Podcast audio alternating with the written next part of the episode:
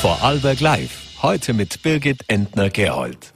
Morgen ist Weltfrauentag, umso wichtiger auch heute schon darüber zu reden. Herzlich willkommen bei Vorarlberg Live am heutigen 7. März. Dazu darf ich die frühere Spitzenpolitikerin und Buchautorin Heide Schmidt begrüßen, die uns erklären wird, warum Freiheit, Feminismus und Demokratie nicht verhandelbar sind.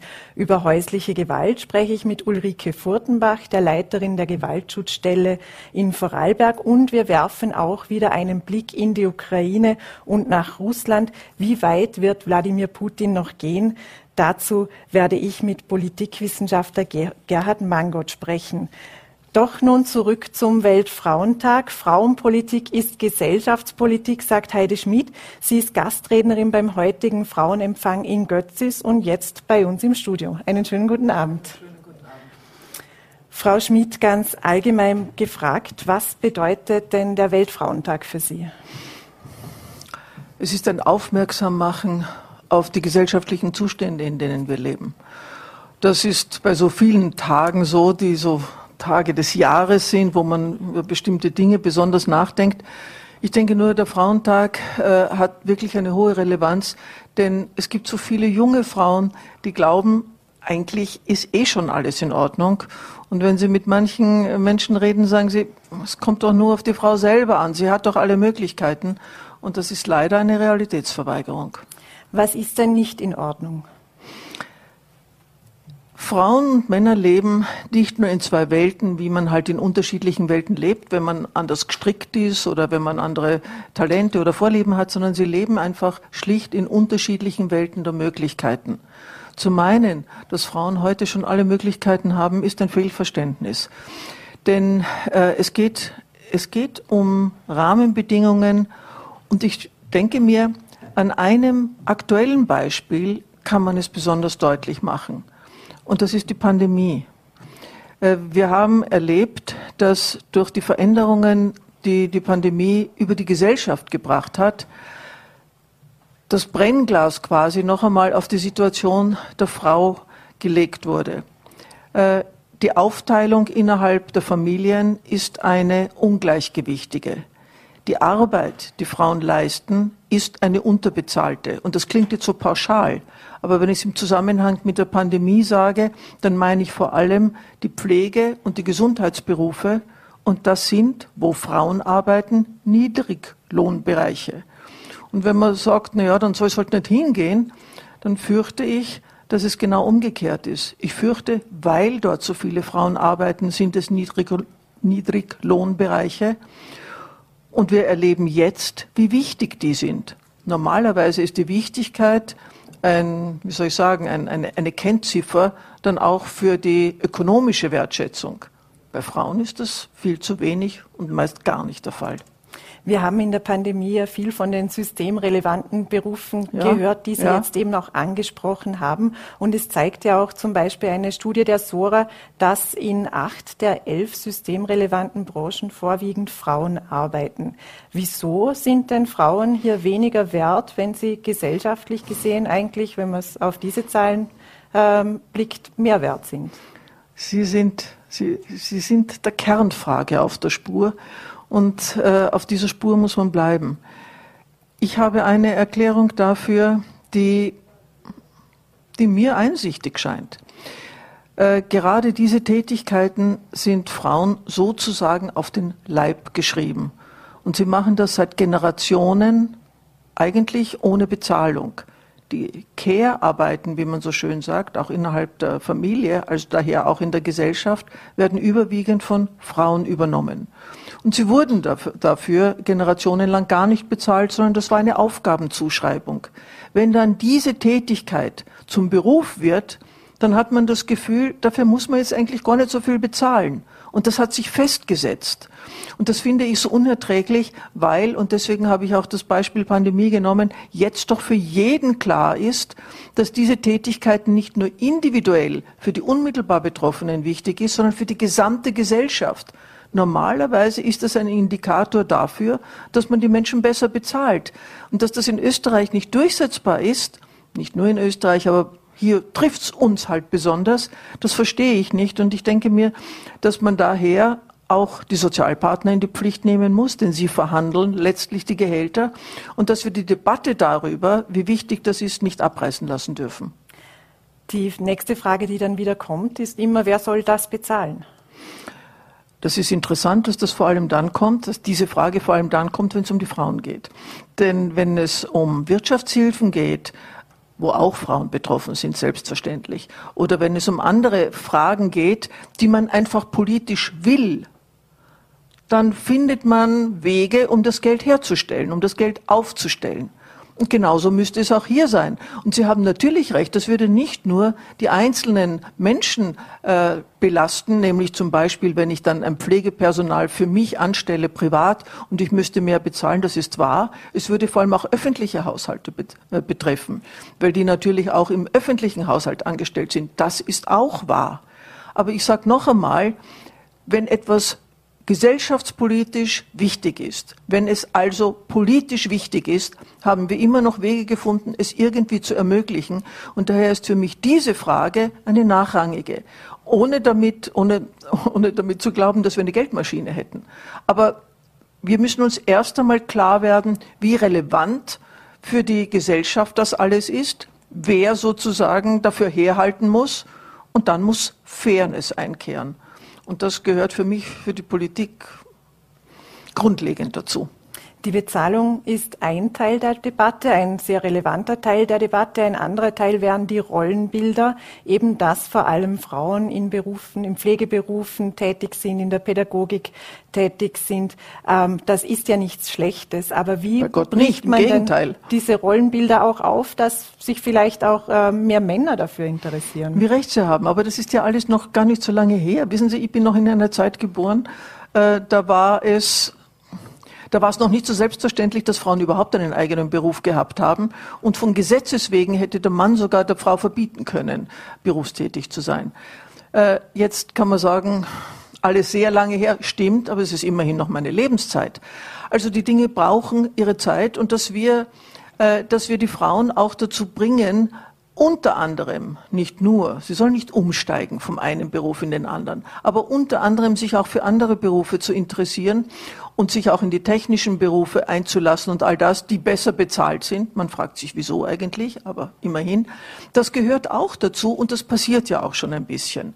Äh, das fängt bei der Berufsberatung an, das fängt in der Schule an, wo auch das Lehrpersonal darauf äh, zunehmend wirklich Rücksicht nimmt, äh, andere andere Interessen zu wecken, sowohl bei Mädchen als auch bei Buben. Also ein bisschen was passiert ja. Aber mir geht es nicht nur darum, dass die Frauen gefälligst wechseln sollen in besser bezahlte Jobs, sondern mir geht es darum, deutlich zu machen, wie wichtig die Jobs sind, die sie derzeit haben. Und das lässt sich auch tatsächlich bezahlen, wenn man nur diese Wichtigkeit einmal gesellschaftlich eingesehen hat. Hängt diese gesellschaftliche Erkenntnis beziehungsweise diese fehlende Erkenntnis auch damit äh, zusammen, dass auch die Politik noch sehr stark männlich besetzt ist? Auch. Auch, nicht nur, auch. Im Übrigen, es gibt ja auch Frauen, die sich zu wenig engagieren, selbst wenn sie dann äh, an den Schalthebeln sitzen. Also ich will das ja gar nicht äh, alles so pauschalieren. Aber dass mehr Frauen in die Politik gekommen sind in den letzten Jahren und Jahrzehnten, hat sicher dazu geführt, dass das Bewusstsein auch seinen Niederschlag in den politischen Spielregeln gefunden hat. Denn Frauen erleben einfach andere Lebenswelten. Das fängt wirklich äh, in der Gemeinde an. Das fängt dort an, dass im Gemeinderat darüber diskutiert wird, ob wir, ob wir einen neuen Fußballplatz brauchen oder ob wir nicht organisieren sollen, äh, wie man irgendwelche Fahrgemeinschaften äh, herstellt, dass Frauen zum Einkaufen irgendwo hinfahren können, weil die Männer müssen das nicht, das erledigen die Frauen ist jetzt ein sehr vereinfacht dargestelltes Rollenbild, aber es gibt es noch, wie Sie wissen. Und daher meine ich, dass die unterschiedlichen Lebenswelten und Erfahrungen, die Männer und Frauen sammeln, beide in der Politik ihren, ihre Abbildung finden müssen. Und dann wird man darüber streiten müssen, und Streiten ist für mich etwas Positives. Wenn es, wenn es zivilisiert ausgetragen äh, wird, dann wird man darüber streiten, äh, wo die Prioritäten gesetzt werden. Fängt in der Gemeinde an und hört auf Bundesebene auf. Sie waren ja lange in der Nein, hört in Europa auf, hört in der Weltgemeinschaft auf. Sie waren ja lange eben in der Spitzenpolitik äh, unterwegs, haben aber in einem Interview auch gesagt, dass Sie erst recht spät zum Feminismus gekommen das sind. Das stimmt. Woran liegt denn das? Also bei mir persönlich lag es einfach daran, dass ich äh, mit einer alleinerziehenden Mutter aufgewachsen bin, die alles, die mir das Gefühl vermittelt hat, dass sie alles im Griff hat. Wird nicht gestimmt haben, aber sie hat mir dieses Gefühl vermittelt. Ich bin in einem Frauenhaushalt aufgewachsen, also nicht nur der Mutter wegen, sondern weil ich auch eine Schwester habe und weil bei uns die Großmutter eine größere Rolle als der Großvater gespielt hat. Und daher war mir das immer so selbstverständlich, dass Frauen ihr Leben in die Hand nehmen und Verantwortung für andere übernehmen. Und der männliche Beitrag war mir nicht präsent. Und wie ich dann später selbst in den Beruf gegangen bin, äh, ich habe Jus studiert und bin dann eigentlich relativ ähm, hoch unter Anführungszeichen eingestiegen und in die Politik erst recht, äh, so dass ich, so dass ich mich nicht so äh, von unten durchkämpfen, durchbeißen musste gegen irgendwelche Seilschaften und Bünde und ähnliches, sondern mir hat eigentlich mein, meine Berufsausbildung äh, den Weg ermöglicht. Und erst da, erst da, und dann bin ich wahrscheinlich auch eine, eine wie soll ich sagen, von Natur aus vielleicht ein bisschen durchsetzungsfähiger als äh, der oder die andere. Äh, und daher ist mir das nicht aufgefallen, dass wenn mir, wenn mir Steine in den Weg gelegt wurden, dass die vielleicht auch äh, mir in den Weg gelegt wurden, weil ich eine Frau war, sondern ich war gewöhnt, das als eine individuelle Herausforderung zu sehen. Und jetzt kann man sagen, ja, genau so soll es sein, so sollten doch alle sein. Nur das ist ein Missverständnis, denn die Gesellschaft hat eine Aufgabe, äh, äh, insgesamt gerechtere Rahmenbedingungen zu schaffen. Und wir können es nicht nur den Einzelnen und der Einzelnen überlassen, sich das selber zu erkämpfen. Was sind denn derzeit die größten Steine, die Frauen in den Weg gelegt werden, wenn wir auf die Rahmenbedingungen blicken? Also ich glaube wirklich, dass die Neubewertung der Arbeit äh, ein Kernproblem ist. Und da geht es nicht nur um die Care-Berufe, aber vor allem um diese, sondern insgesamt, äh, es, es hat sich einfach so entwickelt, dass äh, männliche Kriterien den Ausschlag gegeben haben. Und das ist sozusagen mein Appell an Sozialpartnerinnen und an Sozialpartner, sich dieser Grundaufgabe anzunehmen. Und wissen Sie, gerade weil Frauentag ist und weil ich mich jetzt ein bisschen wieder äh, mir manches in Erinnerung gerufen habe, diese Forderung hat schon die Johanna Donal, die die jungen Leute gar nicht mehr, kennen, gestellt. Und zwar mit wenig Widerhall. Das ist das eine. Äh, das andere ist, dass wir und das ist auch für mich ein Grund, warum ich glaube, dass Frauen, ein Frauentag da so ein kleiner Baustein sein kann fürs Mitdenken und fürs Diskutieren, dass wir eine Bewusstseinsänderung brauchen, um zu einer wirklich, äh, zu einer gemeinsamen Aufteilung äh, des Lebens zu kommen. Und äh, ich weiß schon, dass bei vielen jungen Menschen das heute schon selbstverständlich ist. Also die Männer heute, in den, die jungen Männer in den Familien spielen eine andere Rolle als seinerzeit die Väter- und Groß, erst recht Großvätergeneration gespielt hat. Das ist schon wahr. Aber von Selbstverständlichkeit ist erstens noch keine Rede und vor allem, mir geht es darum, den jungen Frauen zu sagen, meine Lieben, nichts ist in Stein gemeißelt. Wenn ihr nicht dran bleibt, ihr könnt gar nicht schauen, wie schnell das wieder weg ist. Jetzt hören junge Frauen oft oder junge Mütter vor allem, wenn sie berufstätig sind, dass warum sie berufstätig sind und junge, junge Mütter, die zu Hause bleiben, hören wiederum, warum sie denn zu Hause bleiben. Also irgendwie hat man auch das Gefühl, dass man es als Frau ähm, der man Gesellschaft muss sich rechtfertigen. nicht recht machen. Ja, Nein, Sie haben recht. Man muss sich rechtfertigen und das alleine, das kann doch kein vernünftiger Mann bestreiten und die Vernünftigen bestreiten es auch nicht, sondern die haben wir an unserer Seite. Aber äh, diese Tatsache, dass sich Frauen rechtfertigen müssen, wenn sie berufstätig sind. Und wir kennen alle diese Sprüche, nicht? Wenn der Vater nach Hause kommt, dann freut man sich. Und wenn die Mutter erst spät nach Hause kommt, ist sie eine Rabenmutter. Alleine, dass es das noch gibt und dass das eine Zuordnung ist, zeigt uns, wie weit wir noch von einer Selbstverständlichkeit des Miteinander entfernt sind. Und äh, nun habe ich gar nichts dagegen oder nicht nur nichts dagegen, sondern es ist selbstverständlich, dass man sich Dinge aufteilt und der eine macht eher das und der andere eher das. Es darf nicht nur so ungleichgewichtig sein, dass das eine hoch angesehen und das andere selbstverständlich ist. Ist für dieses Miteinander vielleicht auch die Politik verantwortlich, wenn man jetzt an neue Karenzmodelle äh, denkt oder ans Pensionssplitting? Also da gibt es ja mehrere Wege, ähm, zu mehr Gleichstellung zu kommen. Was muss da passieren? Da haben Sie völlig recht. Ich glaube mehreres, aber ich gestehe, ich bin nicht mehr in der aktiven Politik und habe daher nicht mehr die Kataloge neben mir liegen, die, wie ich es gewöhnt war. Aber äh, weil eben das Pensionssplitting augenblicklich gerade so ein Thema ist. Ich bin sehr skeptisch, dass das die Strukturen ändert, ändern würde. Denn letztlich dient es der Verfestigung eines Zustandes, dass der eine vom anderen abhängig ist. Und worum es doch geht in einer Gesellschaft ist, jedes, jedem einzelnen Individuum die Chance zur Unabhängigkeit zu geben. Und diese Art, diese Art der Lösung äh, scheint mir die Schieflage eher zu verfestigen als zu verbessern. Äh, wissen Sie, ich habe eine, ich habe einen Traum, wenn Sie so wollen, und der ist ein geschlechtsunabhängiger, nämlich ein Grundeinkommen für alle, die es brauchen. Ich möchte das nicht als ein Müttergehalt haben, denn das würde auch verfestigen und einen, einen Zustand, den ich mir nicht wünsche. Aber wenn jede Person einen solchen Anspruch hat, und dann kommt es darauf an, und das lässt sich alles regeln und auch bezahlen im Übrigen, äh, wenn es darauf ankommt, dass du, wenn du es brauchst, bekommst und wenn du genug hast, dann wird es dir sozusagen weggesteuert, äh, dann haben wir einen fairen Ausgleich, aber du bist nicht Bittstellerin oder Bittsteller, wenn du was brauchst, so wie wir es jetzt zum Beispiel bei der Sozialhilfe haben. Und das scheint mir sehr wesentlich für das Selbstwertgefühl des Menschen zu sein. Das ist doch überraschend auch irgendwo, dass das eine liberale Politikerin fordert. Äh, wir haben das seinerzeit im Liberalen Forum in unseren ersten Jahren bereits entwickelt. Und Sie haben völlig recht, das war in der eigenen Partei höchst umstritten. Und ich erinnere mich gut, ich glaube, wir haben fast zwei Jahre äh, diskutiert, immer mit anderen Modellen, haben uns eine Menge Fachleute auch dazu geholt.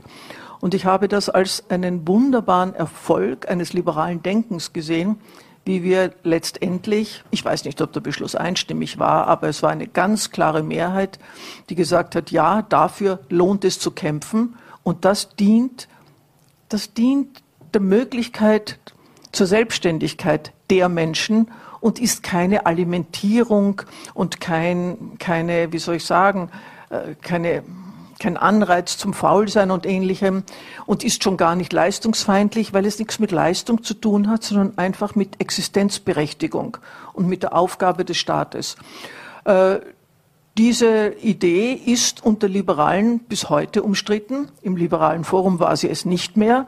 Ich gebe zu, in heutigen liberalen Parteien ist es wieder umstritten. Aber das macht nichts. Man muss drüber streiten und man muss die, den besseren Argumenten zum Durchbruch verhelfen. Und ich bilde mir ein, die, die dafür sind, haben die besseren Argumente. Vielleicht noch abschließend ein kurzer Themenbruch, weil Sie sind ja auch Proponentin des Antikorruptionsbegehrens. Ja. Und Sie haben auch in dieser Funktion als Proponentin geschrieben, dass Ihnen die derzeitige Entwicklung Anlass zur Sorge gibt. Ja. Warum? Korruption ist nicht neu sich um den Rechtsstaat nicht zu kümmern, sondern das Recht des Stärkeren durchzusetzen, ist auch nicht neu. Aber ich habe das Gefühl, dass sich das, dass sich das verschlechtert hat, dass hier zu vieles zusammenkommt und dass das den Rechtsstaat zerfrisst.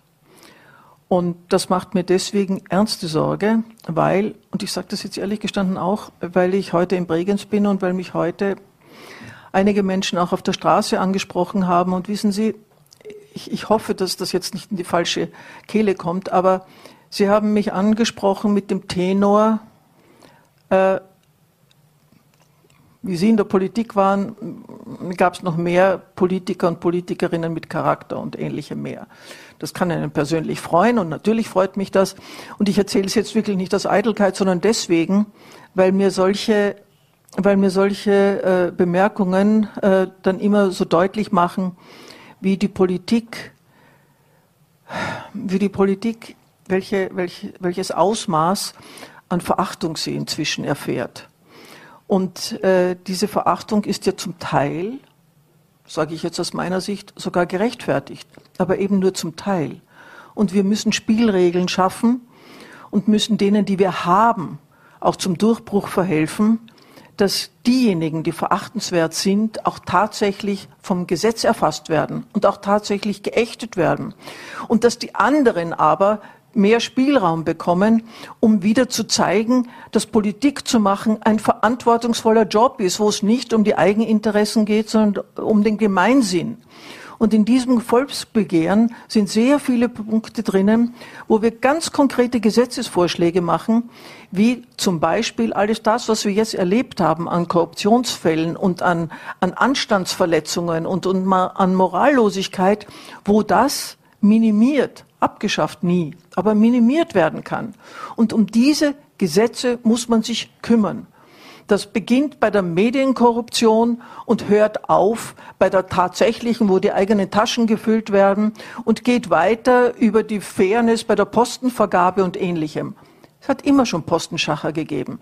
Nur jetzt haben wir ja quasi eine Anleitung zur, zur Gesetzesverletzung der Beamten, die eine Ausschreibung machen und wissen, dass die Ausschreibung für die Kotz ist, weil schon lang bestimmt ist, wer es wird. Das darf nicht zur Selbstverständlichkeit werden ein Volksbegehren mit einer klaren, mit einer klaren Vorgabe durch die Bevölkerung würde die Politik in Zugzwang bringen. Und im ersten, in der ersten Maiwoche kann man es unterschreiben. Frau Dr. Schmidt, den danke Ihnen herzlich für Ihren Besuch bei uns im Studio. Ich danke Ihnen für die Einladung. Dankeschön. Und zurück zum Weltfrauentag, der morgen, statt, morgen stattfinden wird. Ähm, 31 Frauen wurden im Vorjahr getötet, mutmaßlich von Männern, denen sie einst vertrauten. Zwei von ihnen wurden in Vorarlberg mutmaßlich ermordet. Gleichzeitig stieg auch die Opferzahl bei der häuslichen Gewalt. Es ist eine traurige Bilanz des Jahres 2021, über die wir anlässlich des Weltfrauentags nun sprechen müssen. Dazu begrüße ich Ulrike Furtenbach, der Gewaltschutzstelle am Institut für Sozialdienste. Einen schönen guten Abend. Schönen guten Abend. Frau Furtenbach, wie hat sich denn die Situation in diesem Jahr entwickelt? Ich schaue ein bisschen zurück auf das letzte Jahr. Da hat es doch eine nicht unbeträchtliche Steigerung der Zahlen geben. Und ich beziehe mich jetzt auf diese Wegweisung Betretungsverbot. Das ist die Maßnahme, die ja die Polizei aussprechen kann, wenn es zu Gewalt in Beziehungen, in Partnerschaften kommt. Und hat eine Steigerung von fast elf, etwas über 11 Prozent sogar gegeben. Das ist schon sehr auffallend. Äh, in diesem Jahr, diese zwei Monate, äh, kann man ja noch nicht so ganz genau feststellen, wie die Steigerung ist, aber wir nehmen schon an, dass es so eine kontinuierliche Steigerung geben wird. Wie sieht denn da die Zusammenarbeit mit der Polizei aus, wenn Sie schon die Betretungs- und Annäherungsverbote äh, erwähnen? Ähm, wie hat sich die Zusammenarbeit auch entwickelt? bin jetzt schon einige Jahre in dieser Arbeit, sind schon Jahrzehnte. Und besonders also in den letzten Jahren hat sich diese Zusammenarbeit mit der Polizei also wirklich hervorragend und sehr gut entwickelt. Vielleicht kann ich kurz schildern, wie es so äh, nach einem Betretungsverbot, das die Polizei ausspricht, dieser Akt wird ja an die Gewaltschutzstelle geschickt. Das ist gesetzlich so geregelt, äh, dass die Gewaltschutzstelle dieses Schreiben, diesen Akt bekommt und dann sofort die Kontaktaufnahme mit dem Opfer vornimmt. Äh, und in diesen Jahren hat sich dann auch wirklich ein ganz besonders vertrauensvolles äh, Zusammenarbeiten zwischen Polizei und der Gewaltschutzstelle entwickelt. Äh, warum betone ich das auch so besonders? Weil es ja besonders für die Opfer ein wichtiges Zeichen ist, wenn alle Institutionen zusammenarbeiten, es gibt regelmäßigen Austausch mit der Polizei. Wir unterrichten schon seit vielen, vielen Jahren an der Polizeischule. Das heißt, jeder Polizeischüler, Schülerin hat einmal zumindest eineinhalb Tage die Informationen über die Dynamiken häuslicher Gewalt von der Gewaltschutzstelle bekommen. Das machen wir aber immer gemeinsam mit der Polizei. Es ist wichtig, auch ein gemeinsames Auftreten. Wie sieht dann die Arbeit auch mit den Opfern aus? Äh, ich habe geschildert, oder? Es gibt nach diesem Betretungsverbot die erste Kontaktaufnahme. Das heißt, wir rufen am selben Tag bei dem Opfer an und nicht nur einmal, sondern versuchen es mehrmals zu erreichen. Äh, Im ersten Schritt wird dann natürlich auch ein Beratungsangebot gemacht. Äh, wir haben die Beratungsstelle, Gewaltschutzstelle in Feldkirch aber man muss sich ja vorstellen, dass das nach so einem Betretungsverbot, 14 Tage darf der Gefährder nicht mehr in die Wohnung oder in die Nähe der Wohnung, es für das Opfer immer eine massive Krisensituation bedeutet. Deshalb sind wir so bemüht, oder? Die Belastung in der Situation für die Frauen so gering wie möglich zu halten. Das heißt, wir beraten auch äh, zum Beispiel dann in Bregenz, in Tornbirn, um Fahrzeiten zu verkürzen. In der Zwischenzeit, äh, und das ist ja auch einer der Erfolge dieses Gewaltschutzpaketes, gibt es auch im Bregenzer Wald an der Beratungsstelle in Eck eine Kollegin, die jetzt für Frauen, und es gibt ja auch Männer, die Opfer von Gewalt werden, diese Beratung auch im Bregenzer Wald anbieten kann. Weil natürlich, oder, für jede Frau aus Andelsbuch, vielleicht sogar aus dem kleinen Walsertal, ist eine Anreise bis nach Feldkirch und wenn es auch nur Dornbirn ist, einfach sehr, sehr weit in so einer schwierigen Situation. Und wenn es jetzt noch nicht zu einem Betretungsverbot äh, gekommen ist, also wenn die Polizei noch nicht einschreiten musste, wo beginnt denn äh, die häusliche Gewalt? Also wann ähm, sollen sich Betroffene äh, bei der Gewaltschutzstelle melden?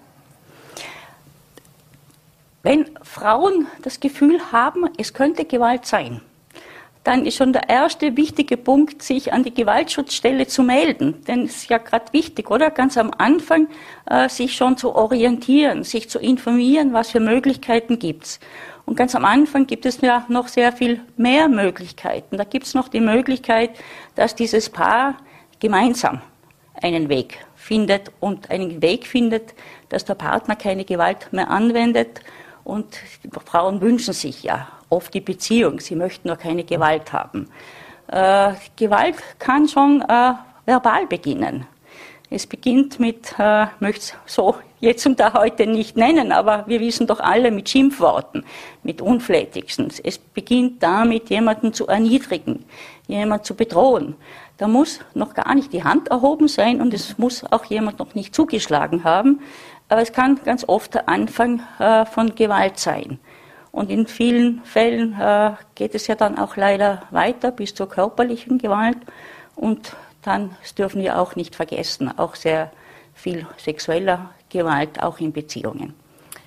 Jetzt hat man in seinem Umfeld vielleicht manchmal eine Vorahnung, vielleicht sieht man es aber auch gar nicht, weil häusliche Gewalt ja sehr oft auch im Verborgenen bleibt. Wo muss man denn als Freundin, als Bekannte genauer hinsehen? Es gibt manche Anzeichen. Die ersten und wichtigen Anzeichen sind natürlich die, so, die blauen Flecken. Aber es sind ja nicht immer die blauen Flecken, äh, sondern auch, äh, wie reagiert die Frau im Beisein ihres Partners. Äh, sind manchmal ganz kleine Hinweise. Und ganz wichtig ist in diesen Situationen, und das wünschen sich ja auch Frauen, und es passiert nichts. Die Frage zu stellen, ich sehe das, ich nehme das wahr, es ist mein Gefühl und dann kann jemand darauf antworten und zu sagen, hm, passiert bei uns gar nicht, wie kommst du darauf? Äh, oder einfach zu sagen, ja, ich bin froh, dass mich endlich jemand darauf anspricht. In dem Zusammenhang ist aber dann auch ganz wichtig, oder? Diese Hilfe anzubieten und für Angehörige, für Nachbarn, Nachbarinnen, für Freundinnen ist ja dann ganz schwierig auszuhalten, zu wissen, äh, die Schwester oder die Freundin wird von dem Partner misshandelt. Äh, was braucht es für das Opfer? Es braucht dieses Zuhören, das Glauben, aber und der andere Teil, äh, der ganz bedeutend da ist, man darf nie über den Kopf eines Opfers hinweg entscheiden sondern diesen Weg auch mitgehen. Und der kann ja manchmal äh, gar nicht so verständlich sein. Viele Frauen sagen, ich kann nicht verstehen, warum diese Frau wieder zu diesem Partner zurückkehrt. Äh, auch das muss man dann aushalten, aber die Türe immer offen lassen und zu sagen, ich bin auch wieder für dich da. Können jetzt sich ähm, bekannte Freunde auch bei der Gewaltschutzstelle melden, um Fragen zu stellen, wie man damit am besten umgeht? Ja, also das melden sich auch äh, Freundinnen, äh, Mütter für ihre Töchter, manchmal auch Töchter für ihre Mütter und fragen nach, sind in Sorge um ihre Angehörigen. Und dann können wir gemeinsam mit der Frau äh, überlegen und erarbeiten, was ist denn notwendig oder auch eben genau diese Unsicherheit ein bisschen beseitigen, wie sie damit umgehen können, wie sie damit sprechen können. Wir machen auch immer das Angebot zu sagen, äh, begleiten Sie Ihre Freundin zu uns an die Gewaltschutzstelle, gehen Sie mit, machen Sie ihr das Angebot, äh, sagen Sie, Sie haben schon mit jemandem dort gesprochen. Und in dem Zusammenhang ist auch äh, ganz bedeutend zu sagen, wir unterliegen der Schweigepflicht. Eine Sorge eines Opfers ist ja immer, äh, dass irgendetwas passiert, das sie nicht wollten. Deshalb ist für uns wichtig, auch immer diese Schweigepflicht zuzusichern. Unsere Beratung ist kostenlos und wir bemühen uns sehr, oder? Auch Termine so äh, zeitnah wie möglich anzubieten. Wenn wir auf die Statistik blicken, dann sehen wir, dass die Gefährder, die Gewalttäter zu 90 Prozent männlich mhm. sind, die Opfer äh, zu 90 Prozent weiblich. Was zeigt denn der Blick hinter die Statistik? Wer sind diese Gefährder? Zieht sich das durch alle Schichten oder gibt es da doch äh, eine gewisse Struktur, die sich wiedererkennen lässt? Gewalt passiert hinter jeder Haustüre, egal äh, im Einfamilienhaus oder in dem großen Wohnblock. Es passiert, äh, egal ob jemand in Vorarlberg äh, geboren und aufgewachsen ist oder zugewandert ist.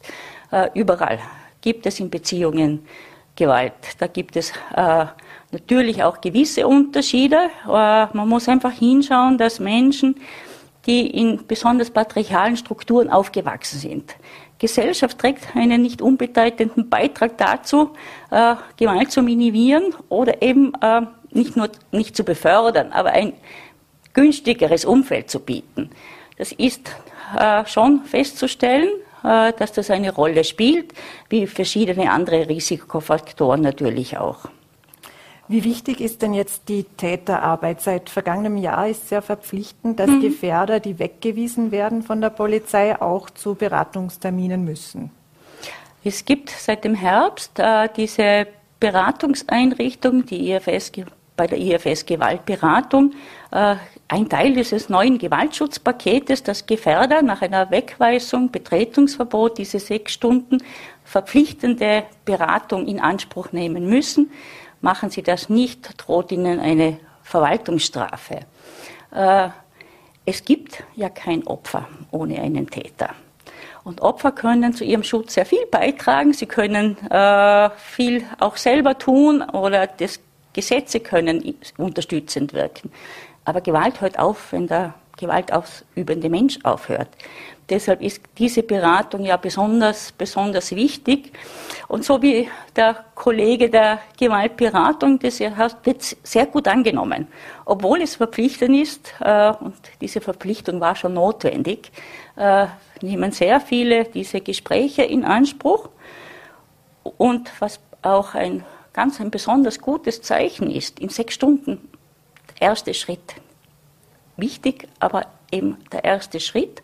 Es nehmen auch viele dieser Gefährder, gibt auch Gefährderinnen, weitergehende Beratung in Anspruch, weil aus einem gewalttätigen Verhalten äh, auszusteigen, zu lernen, warum, weshalb auch jemand zuschlägt, die Verantwortung zu übernehmen, besonders die Verantwortung, ein wichtiger Teil, ist ein langer Prozess und auch ein schwieriger Prozess, und deshalb ist besonders auch die Gewaltberatung ein ganz, ganz wichtiger Bestandteil, wenn wir Gewalt an Frauen in Zukunft noch mehr minimieren wollen. Zum morgigen Weltfrauentag eröffnet das IFS gemeinsam mit dem Frauenmuseum eine Ausstellung zu sexualisierter Gewalt gegen Mädchen und Frauen. Was erwartet denn da die Besucher in Feldkirch vorerst, in der Arbeiterkammer Feldkirch? Äh, die IFS Frauenberatungsstelle bei sexueller Gewalt, die es ja auch noch nicht so lange gibt, auch ein Erfolg äh, der ich nenne es wirklich auch Frauenbewegung. Frauen haben sich dafür eingesetzt, dass es jetzt in Österreich in jedem Bundesland eine Frauenberatungsstelle bei sexueller Gewalt gibt, hat gemeinsam äh, mit dem Frauenmuseum Hietisau diese Ausstellung konzipiert. Das Ziel dieser Ausstellung ist einer breiteren Öffentlichkeit dieses Thema sexueller Gewalt äh, bekannt zu machen, zu informieren darüber. Äh, es ist uns gerade deshalb wichtig, weil es einfach ganz viele Menschen, Männer und Frauen, braucht, die äh, klar Position gegen sexuelle Gewalt beziehen. Äh, ganz erfreulicherweise haben sich 22 Schulklassen schon angemeldet. Es zeigt doch auch, wie viele sich inzwischen für das Thema sexuelle Gewalt interessieren. Und wenn ich zurückblicke, das war vor fünf, zehn Jahren noch etwas schwieriger, so eine Resonanz zu finden und so viel Interesse hervorzurufen. Die Ausstellung äh, wird bis zum 17. April in der Arbeiterkammer zu sehen sein. Wir bieten weiterhin für interessierte Schulklassen ab 16 Jahre, aber auch alle anderen interessierten Gruppen diese Führungen an und am Morgen, am Mittwoch, wird es eine äh, Eröffnungsveranstaltung geben. Äh, Katharina Hölbing wird einen Vortrag unter dem Titel Selbst Schuld halten und sich besonders äh, darauf beziehen, dass ja sehr viele Frauen und Mädchen immer noch mit Vorurteilen, mit Mythen nennen wir es, konfrontiert sind, wenn sie über ihre sexuellen Gewalterfahrungen berichten. Jetzt kennen wir die Zahlen. Es erlebt jede dritte Frau ab dem 15. Lebensjahr eine Form der sexuellen äh, Belästigung und äh, jede fünfte Frau erfährt körperliche oder sexuelle Gewalt. Man spricht aber nicht darüber und Sie haben es auch gesagt, man muss irgendwo mit dem Stigma brechen. Wie kann man da auch im eigenen Umfeld beginnen? Wir haben vorher nachzufragen, wenn man die Vermutung hat. Äh, ein ganz wichtiger Schritt.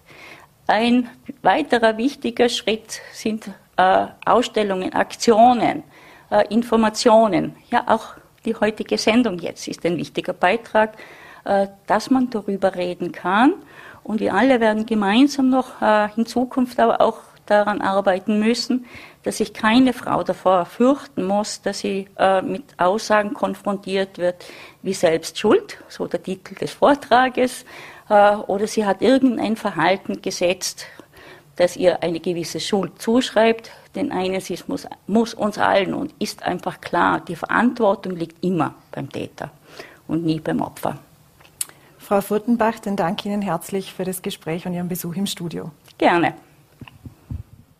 Der Krieg in der Ukraine wird von Tag zu Tag brutaler. Menschen sind eingeschlossen, Nahrungsmittel werden knapp. Von Luftangriffen auf Studentenheime und auf Gesundheitseinrichtungen wird berichtet. Auch darüber, dass der große Sturm auf Kiew nun ansteht. Zu den erschütternden Vorgängen darf ich den Politikwissenschaftler und Russland-Experten Gerhard Mangot begrüßen. Einen schönen guten Abend. Guten Abend. Herr Mangot, wie weit wird denn Wladimir Putin noch gehen? Er wird so weit gehen, wie er gehen muss, militärisch, um seine formulierten Ziele zu erreichen, die heute von seinem Pressesprecher noch einmal bestätigt worden sind. Also eine neutrale, entwaffnete Ukraine, eine Krim, die von der Ukraine als Teil Russlands anerkannt wird und Unabhängigkeit der Separatistenrepubliken im Osten des Landes und zu guter Letzt das, was Russland als Denazifizierung bezeichnet, was nichts anderes meint als den Sturz der gegenwärtigen Regierung. Das würde für die Ukraine bedeuten, dass sie kapitulieren müsste. Das äh, steht derzeit im Grunde aber für die Ukraine außer Frage. Wie geht es denn jetzt weiter? Nun, es werden heute Nachmittag Gespräche geführt in, in Belarus, äh, von denen ich mir aber keinen Durchbruch erwarte. Dazu ist auch die Delegationsebene auf russischer Seite zu wenig bedeutsam. Möglicherweise einigt man sich auf technische Maßnahmen wie lokale Waffenruhen und humanitäre Korridore. Aber das ist auch schon alles. Und äh, es gibt für Putin in dieser Situation keinen Weg zurück. Er kann also nicht plötzlich einen Kompromissvorschlag machen. Dann hätte die Frage natürlich sofort Berechtigung, warum dann die ganze militärische Eskalation, warum das Leid und das Elend, das bis jetzt verursacht wurde. Also Putin ist entschlossen, vorwärts zu gehen und das heißt militärisch vorwärts zu gehen. Wie beurteilen Sie die Gespräche generell? Sind die Gespräche auch irgendwie als Alibi zu verstehen? Nun, ich denke, dass dient der russischen Führung auch zur Kommunikation nach innen. Man kann sagen, wir treffen uns regelmäßig mit der ukrainischen Seite und versuchen, diesen Konflikt beizulegen. Aber ähm, die ukrainische Seite ist einfach nicht verhandlungsbereit. Sie akzeptiert unsere Bedingungen nicht. Und so kann man der Bevölkerung natürlich äh, verkaufen, dass man sich um Verhandlungen bemüht, aber die Verhandlungen nichts bringen wegen der ukrainischen Seite und dass man deswegen leider keine Alternative hat, als militärisch weiterzuarbeiten. Erwarten Sie sich da am Donnerstag noch Bewegung? Da soll es ja auch Gespräche zwischen den Außenminister aus Kiew und Moskau direkt geben. Die wurden heute angekündigt. Wird sich da was ändern?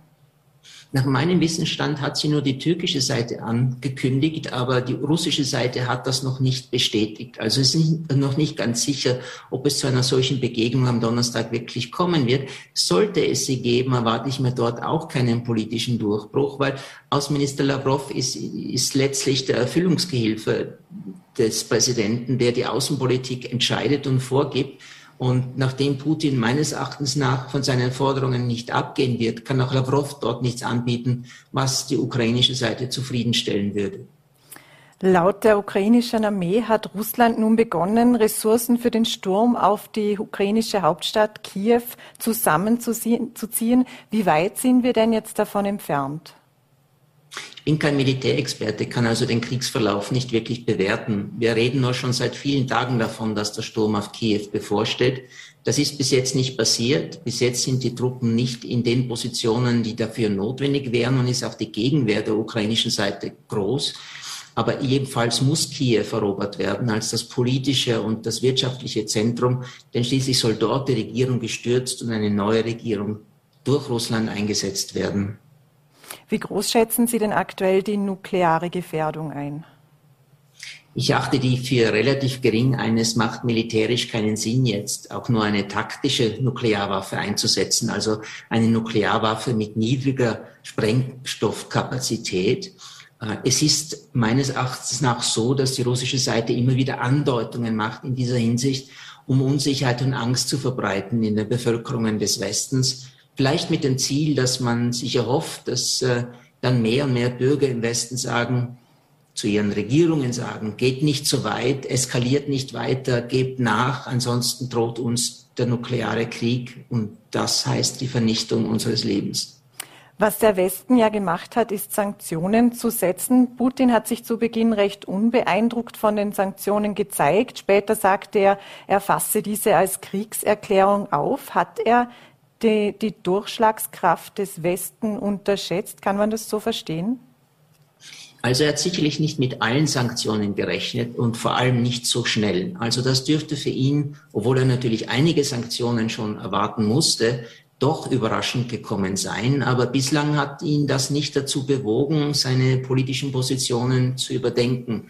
Und auch neue Sanktionen wie etwa ein Handelsembargo im Energiesektor wird Putin zwar schwächen, weil das Land an Deviseneinnahmen verlieren würde, aber politisch würde es ihn nicht zu einer Umkehr bewegen, meine, meiner Einschätzung nach.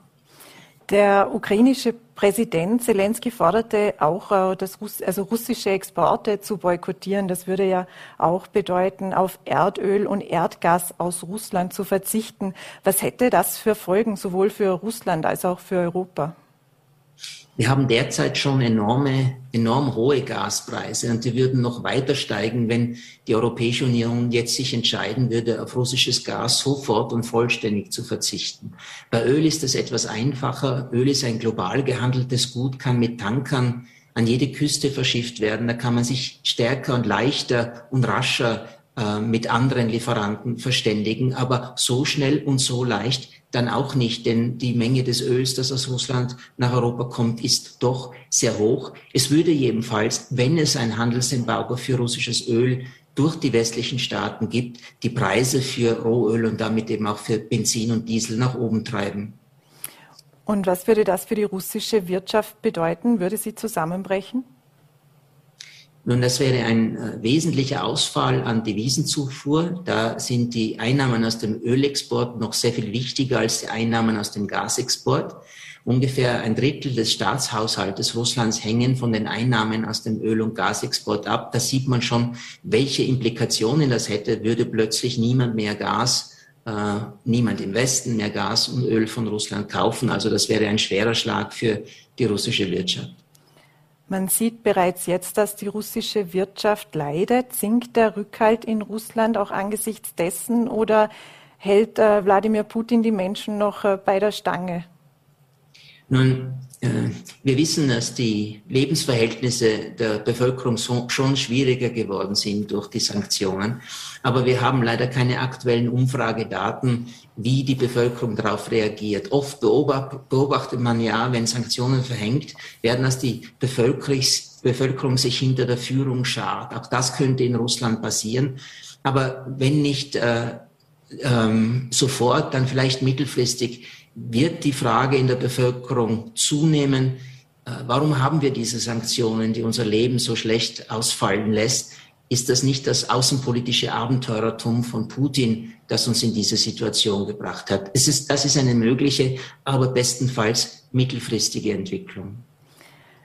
Wenn wir kurz in die Ukraine noch blicken zu den humanitären Korridoren, die Sie auch schon angesprochen haben, diese halten ja nicht unbedingt. Die Waffenruhe wird immer wieder gebrochen. Warum wird sie immer wieder gebrochen? Welche Interessen stecken dahinter? Nun, Russland hat heute erneut äh, die Eröffnung humanitärer Korridore angeboten für mehrere äh, Städte, aber unter der Bedingung, dass die äh, Zivilisten, die aus diesen Städten, Städten dann flüchten, äh, sich nach Russland oder nach Belarus, nach Weißrussland bewegen.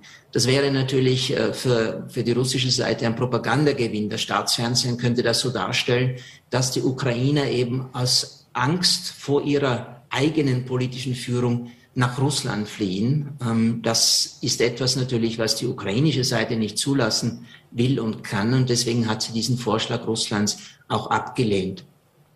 Russland setzte nun die EU-Länder und damit auch Österreich auf die Liste unfreundlicher Staaten. Was bedeutet das jetzt für die EU und was bedeutet das für Österreich?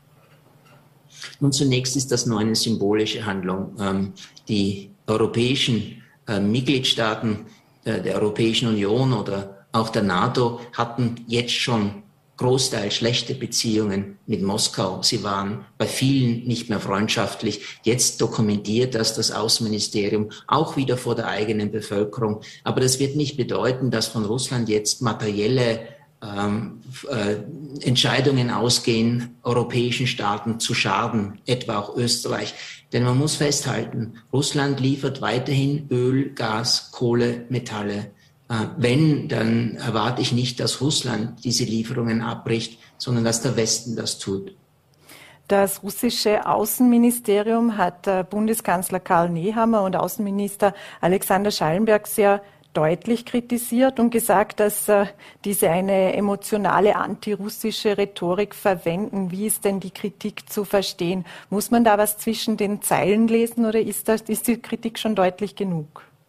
Nun, noch ist es eine verbale Drohung und ich glaube auch nicht, dass daraus eine materielle Drohung wird, aber es ist schon ein klares Signal der russischen Führung, dass sie über die Beziehung, wie sie jetzt existiert, nicht glücklich sind. Es ist auf österreichischer Seite auch ein radikaler Bruch in der Russlandpolitik, denn eigentlich hatte man in den letzten Jahrzehnten und insbesondere in den letzten Jahren sehr, sehr freundschaftliche und enge Beziehungen mit Moskau. Man hat sogar davon gesprochen, dass Österreich der Brückenbauer sein soll zwischen der Europäischen Union und Russland. Wenn man auch sagen muss, das war Selbstüberschätzung oder Inszenierung, denn in der Europäischen Union hat niemand auf Österreich als Brückenbauer gewartet. Hätte Österreich überhaupt Brückenbauer sein können, wenn man eben auf die Lage innerhalb der Union schaut. Die Neutralität alleine würde ja nicht ausreichen, weil man sich ja auch als Mitglied der Europäischen Union entsprechend positionieren muss. Nun, es war klar, dass die Russlandpolitik der Europäischen Union entschieden wird in Paris und in Berlin und nicht in Wien. Das heißt, diese großen Mächte entscheiden, wie es entlang geht und weitergeht mit der Russlandpolitik. Österreich ist zu klein und unbedeutend, um darauf einen entscheidenden Einfluss zu nehmen. Und das wusste man natürlich auch auf russischer Seite, wiewohl man natürlich das freundschaftliche Verhältnis sehr geschätzt hat. Österreich hatte es nicht nur, aber eben auch geschadet, weil viele in Österreich dann so eine Art trojanisches Pferd Russlands in der Europäischen Union gesehen haben. Wie wichtig ist denn die Neutralität Österreichs in diesem Zusammenhang? Nun, die Neutralität äh, schützt uns nicht automatisch. Wir müssen dafür auch wehrfähig und wehrwillig sein und die militärischen Kapazitäten haben, um uns zu schützen. Ob man also den Aufbau neuer militärischer Fähigkeiten für eine Festigung des neutralen Status verwendet oder aber, wie es manche jetzt fordern, als Voraussetzung für einen Beitritt zur NATO, das braucht eine offene Debatte in diesem Land. Aber es zeichnet sich, wenn man den Worten des Bundeskanzlers folgt, ja eher ab, dass diese Debatte gar nicht gewünscht ist. Herr Professor Mangold, herzlichen Dank für das Gespräch. Gerne. Mittlerweile sind 1,7 Millionen Menschen aus der Ukraine geflüchtet. Die ersten wurden bereits in Vorarlberg aufgenommen, wie die VN morgen berichten werden. Weitere Unterkünfte sind im Land bereits in Vorbereitung. Und wer helfen möchte, kann dies über die Initiative Vorarlberg hilft natürlich tun. Sie wurde in Kooperation vom Land Vorarlberg, der Caritas, dem Roten Kreuz und den VN ins Leben gerufen. Das war es heute wieder mit Vorarlberg Live. Wenn Sie mögen, sind wir morgen wieder für Sie da, pünktlich zum Weltfrauentag. Und mit Blick auf den 8. März verabschiede ich mich heute mit einem Zitat der früheren Frauenministerin Johanna Donal. Sie sagt, dass die Vision des Feminismus nicht eine weibliche Zukunft ist, es ist eine menschliche Zukunft ohne Rollenzwänge und ohne Macht- und Gewaltverhältnisse. Nehmen wir uns das zu Herzen.